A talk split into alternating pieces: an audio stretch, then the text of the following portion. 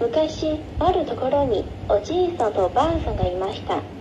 年を取って子供がないので2人は毎日神様にお祈りをしました。ある日やっと子供が生まれました。手のひらに乗るほど小さい赤ちゃんでしたがとても元気に泣きました。2人は一寸法師と名付けて大事に育てました。一寸法師は丈夫な賢い子供になりましたが背は大きくなりません。やいちびちびと村の子にからかわれるので一寸法師は考えました。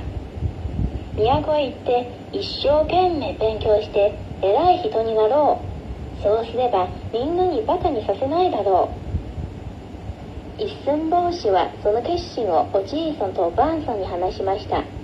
2人は一寸法師が旅に出る時に何が欲しいか聞きました。一寸法師はお椀と箸と針を1本ください。お椀を船に箸を貝に針を刀にして旅をしますと言いました。一寸法師は川にお椀の船を浮かべて箸の貝で漕いでいきました。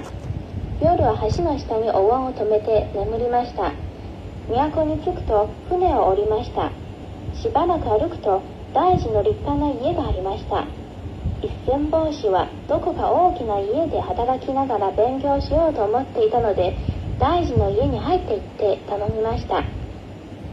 一寸法師は体は小さいけれど元気いっぱいですから大寺に気に入られ家に置いてもらうことになりました。大寺には綺麗なお姫様がいましたがお姫様も一寸法師が大変気に入れ自分の召使いにしました。いつも一寸法師を自分のそばに置いて身の回りのことをさせました。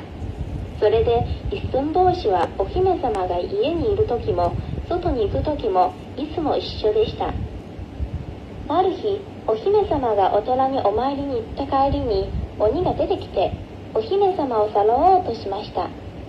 一寸法師は針の刀で鬼の体をちくりちくり刺しました。鬼は怒って一寸法師を飲み込みました。しかし一寸法師が鬼の口の中を針の刀で刺したので鬼は涙を流して一寸法師を口から吐き出しました。そして逃げていったのでお姫様は大変喜びました。鬼が逃げた後に打ち出の小槌が落ちました。これを振ると欲しいものは何でも出てくるし夢が実現するのです。一寸法師はみんなのように背が大きくなるようにお願いをしました。お姫様が牛田の小槌を振ると一寸法師はずんずん大きくなって立派な若者になりました。